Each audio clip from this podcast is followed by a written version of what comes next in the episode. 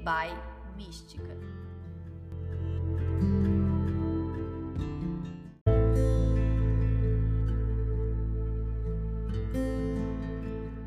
Oi, eu sou Tina Guerra, filha de Oxum, canceriana com lua em gêmeos, estudiosa das forças do universo, observadora da psique humana, fã de fofocas de subcelebridade e entusiasta de música brasileira. Eu sou comunicadora de formação e tagarela de criação, produtora cultural, taróloga, astróloga. Sou mineira de BH e uma grande entusiasta de pão de queijo e café. Aqui você me ouvirá falar sobre fé e razão, tudo junto, respeitando acima de tudo o humano e o divino que existe em nós com muito amor.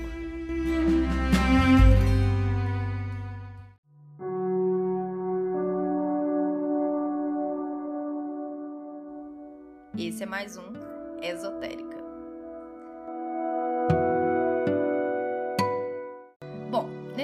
Episódio eu resolvi falar sobre a Casa 12 e o Arcano Enforcado, usando como metáfora para explicar como eles falam sobre o nosso inconsciente, sobre sacrifícios, como Yang está relacionado a isso e o exílio do nosso eu. Por que exílio do nosso eu? Bom, eu decidi falar que é como essas casas afetam na nossa vida com foco na sociedade e no momento atual. Infelizmente ou felizmente, é, nós fomos obrigados a passar por uma pandemia e enfrentar essa casa 12. A casa 12 fala da nossa sombra, como astrologicamente poderíamos dizer, é o exílio do eu, onde está a nossa sombra, aonde estão os nossos traumas. É importante pessoas em evolução abraçar nossas falhas, não para incentivar, mas para sermos mais gentis com nós mesmos. Afinal de contas, não existe perfeição e não somos santos. Agora, se você está ouvindo isso e é meio cético sobre astrologia, esoterismo, tarô e afins, tudo bem. Eu sou a última pessoa que vai querer catequizar alguém. Passei a minha vida inteira tentando defender a minha visão de fé e religiosidade aos outros. Então eu te convido a ouvir o que vou falar de maneira metafórica. Racionalize se isso for te ajudar a absorver o que vou falar. Não existe nada aqui que comentarei que seja algo sem sentido. Se assim fosse, o próprio Yang teria visto a gente como um bando de nonsense, doidos esotéricos delirantes. Brincadeiras à parte, se encarar é complicado. Lidar com nós mesmos é difícil, encarar nossas dificuldades mais ainda.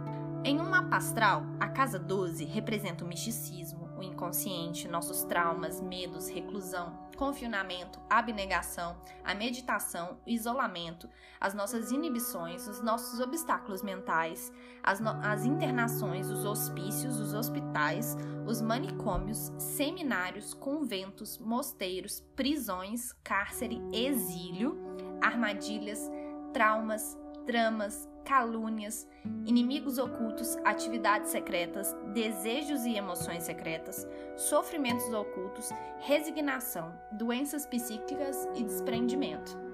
Mas também fala sobre iluminação, evolução espiritual. São muitos assuntos complexos e pesados, mas intimamente conectados com o nosso agora. Para entender essa casa melhor, trago um pouco da visão de Yang sobre o assunto. Para quem não conhece muito bem sobre o universo da psicologia e não está familiarizado com esse nome, então eu te explico.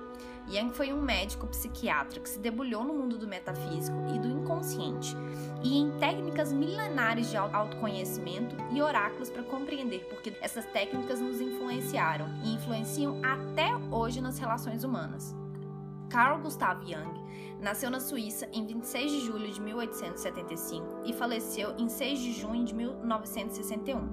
Foi um psiquiatra e psicoterapeuta suíço que fundou a psicologia analítica. Jung propôs e desenvolveu conceitos de personalidade extrovertida e introvertida, arquétipo e inconsciente coletivo, dentre outros. Seu trabalho é e foi influente nas áreas da psiquiatria, psicologia, ciência da religião, literatura, dentre outras áreas afins. Baseado nesse pensamento de inovação, Yang usou os 12 signos do zodíaco e os arcanos do tarô como base de sua pesquisa de arquétipos. Esses padrões não estavam restritos a uma cultura já que esses mesmos arquétipos eram similares em outras culturas e filosofias ocidentais e orientais, que pela distância e época que surgiram não tinham possibilidade de se influenciar, o que fez chegar também no conceito de consciente coletivo. Estudar o metafísico, os sonhos, delimitou muito da pesquisa de Jung, que dizia que a astrologia representa a soma de todo conhecimento psicológico da antiguidade e que ainda fala da possibilidade de se reconstruir o caráter de uma pessoa a partir do mapa astral da hora de seu nascimento. Jung ainda nos lembra que o que nasce ou é criado num dado momento adquire as qualidades deste tempo, reafirmando que somos a soma do nosso meio social. Como estudioso de várias filosofias, ao falar sobre filosofia oriental, Yang aponta: seu pressuposto inicial é de que o cosmo e o homem, no fundo, obedecem às mesmas leis. O homem é um cosmo miniatura, não estando separado do macrocosmo por barreiras intransponíveis. São regidos pelas mesmas leis e na passagem ligando uma situação à outra. Psique e cosmo comportam-se como mundo interior e mundo ambiente. Portanto, o homem participa por sua natureza de todo o acontecimento cósmico e está entrecido a ele, interna e externamente. Yang via a psique humana como de natureza simbólica e fez desse simbolismo o foco de suas explorações. Ele é um dos maiores estudiosos contemporâneos da análise de sonhos e seu simbolismo. Embora exercesse sua profissão como médico, se considerasse um cientista, muito do trabalho de sua vida foi passado a explorar áreas totalmente tangentes à ciência, incluindo a filosofia oriental e ocidental, alquimia, astrologia, sociologia, bem como a literatura e as artes. Seu interesse pela filosofia e ocultismo levaram muitos a vê-lo como místico, mas Jung considerava a psique, em sua origem, como uma função do sistema nervoso, difundida em todo o corpo. Portanto, não havia exatamente um idealismo ou misticismo nessa afirmação. E também sabemos que ele pessoalmente considerava os arquétipos como organizadores de comportamento, portanto, como uma base genética. Jung estudou o mundo metafísico, utilizando como caminho a astrologia, o I Ching e o tarot delimitou conceitos como a sincronicidade, tese esta que também fundamenta a visão da astrologia moderna ocidental, onde há uma dimensão na qual a, a psique e o mundo interagem intimamente e se refletem reciprocamente. Com isso, voltamos à astrologia e o tarô. A casa 12 e sua complexidade de sombra e luz faz com que lidemos com o oculto e com o peso que carregamos na nossa alma. Mas por que falar de Yang e a Casa 12 juntos? Porque Yang foi um dos primeiros estudiosos a entender e pesquisar a força do inconsciente. Essência é essa da Casa 12, a casa da sombra que antecede o ascendente. O ascendente é a casa que surge e traz a primeira luz no nosso mapa astral, que traz o brilho. A casa de peixes, a casa 12, fala da profundidade da nossa alma, do self. Como no arcano 12 do tarô, o enforcado, superamos a dor para chegar na força que é domar o leão e sermos mais fortes do que éramos. Ironicamente, aqui vemos o signo e símbolo regido, pelo Sol, planeta que fala do nosso eu. O tarô, através dos arcanos maiores, fala da jornada do louco, do eu primitivo e o enforcado se vê numa prisão de escuridão e numa eterna tortura auto-infligida. O enforcado chega ali porque seguiu seus instintos e, como na mitologia, em que Prometeu rouba o fogo dos deuses para dar aos homens, é punido por Zeus. O enforcado é a representação da consequência de nossas ações, mas sem o conceito cristão de sofrimento. Não é sobre uma cruz a se carregar, e sim sobre as consequências reais de se viver. Retira-se o ego, a casa 1, de jogo para compreender os fins de um ciclo e o que fazemos na sombra do nosso inconsciente, onde estão os nossos traumas e a nossa autossabotagem, tal qual no inferno astral, para usar termos mais populares. Lembram-se quando eu expliquei o que significava realmente inferno astral? Aqui, entenda que esta representação está no mesmo ciclo pessoal representado nas nossas casas mapa, do mapa astral. Com isso, Quero que entendam o isolamento e o sacrifício que vivemos agora. Pode sim ser direcionado a compreender o que as energias e o que a casa 12 diz para você. Para aplicar isso de forma mais prática, eu sugiro olhar o signo ou signos se houver mais de um interceptado na casa 12, além dos planetas que estão dentro dela. É importante para avaliar como aqueles aspectos da sua personalidade têm sido influenciados por esse momento. Você tem aprendido a absorver o que o momento tem a lhe ensinar? Para mim, este aprendizado tem sido focado no agora. Muito me incomoda às vezes perceber que a gente passa tanto tempo focado no futuro, nos outros, nas comparações, e eu pessoalmente tenho feito um esforço imenso para não criar expectativas e possibilidades em minha mente.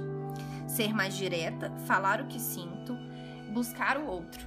Também não esperar obrigatoriamente uma resposta. A minha busca por me aceitar, por ser honesta comigo mesma, por abraçar minha estranheza e observar minha vida, até de forma analítica, como qualquer pessoa que teria o aquário na casa 12. Eu, como pessoa com ascendente em peixes, acabo sempre vivendo muito no mundo das ideias, da, dos sonhos. E às vezes é necessário a gente entender que, por mais que isso seja parte da nossa personalidade, a gente também tem que trabalhar com a realidade, com o tangível. O mais difícil da gente estar tá vivendo esse momento agora juntos é que é obrigatoriamente um inferno astral. A gente às vezes esquece que uma hora isso passa e é importante lembrar que vai passar. Mas afinal precisamos passar pela sombra da noite, absorver essa energia, buscar um equilíbrio e entender que a luz do dia também sempre chega, trazendo outros aprendizados.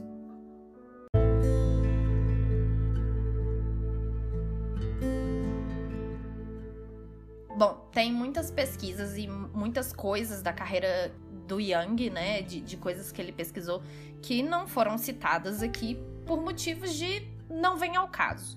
É, ele fez muitas pesquisas científicas, analisando posicionamentos, até mesmo posicionamentos de casais, assim, de relacionamentos a longo prazo, que acabaram validando, né, coisas que a astrologia já dizia.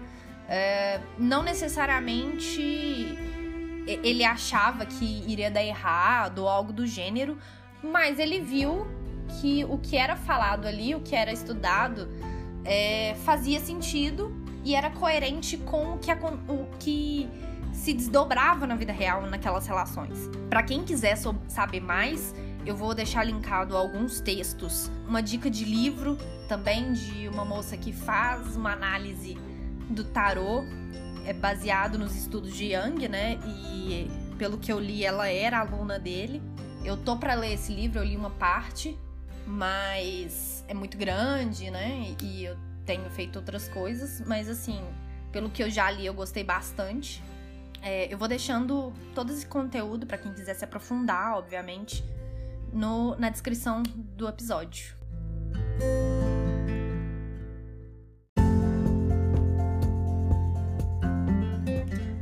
pessoal. É, eu gostaria de avisar que, tipo, esse episódio e alguns outros, eles vão vir carregados um pouco mais de teoria. Eu tô tentando fazer eles não serem tão densos assim. E não aprofundar muito é, em coisas muito científicas ou difíceis. É, eu tento passar um pouco de, do conceito das coisas que eu pesquiso para vocês de uma maneira um pouco mais fácil. É, eu peço que tenham paciência se vocês acharem eles complicados, mas é porque eu tô fazendo um estudo muito circular. Quando todos os conteúdos se juntarem, eles vão fazer muito sentido. Essa série ela é focada para ajudar tanto vocês quanto a mim mesma a passar por esse processo tão complicado que a gente está vivendo. Não é nenhuma resposta, é uma reflexão sobre esses símbolos e significados importantes que a gente deve analisar e nos ajudam a ouvir as forças do universo. Às vezes o tarô, a astrologia, a mitologia, elas são metáforas e estudos muito importantes e bonitos que a gente pode levar para ajudar a, validar a, a um aprendizado gigantesco. São coisas complexas que muitas vezes eu mesma estou ainda processando esse aprendizado, então é, eu peço desculpas se alguma coisa que eu falei pode estar tá errada ou mal colocada. Dentro da astrologia e do tarô, que são coisas que eu estudo durante anos, tem várias, vários direcionamentos e, e, várias áreas específicas. A cada dia você aprende uma coisa nova, assim. Então, eu não me coloco aqui como detentora de conhecimento nenhum, é, e sim como uma estudiosa. Chegar no ponto de falar que eu sou astróloga e eu sou taróloga demorou muitos anos, assim, e uma confiança pessoal que o conhecimento que eu tinha agregado durante 10 anos de estudo era o suficiente. E eu acho que não é fácil para ninguém, mas principalmente para mim, eu não tinha muita segurança nessas afirmações. É, tomar o meu lugar como praticante é muito complicado e eu ainda tô aprendendo. Então, eu queria compartilhar isso com vocês como uma forma até mesmo de praticar esse aprendizado e ajudar outras pessoas que têm vontade de aprender sobre esses conhecimentos.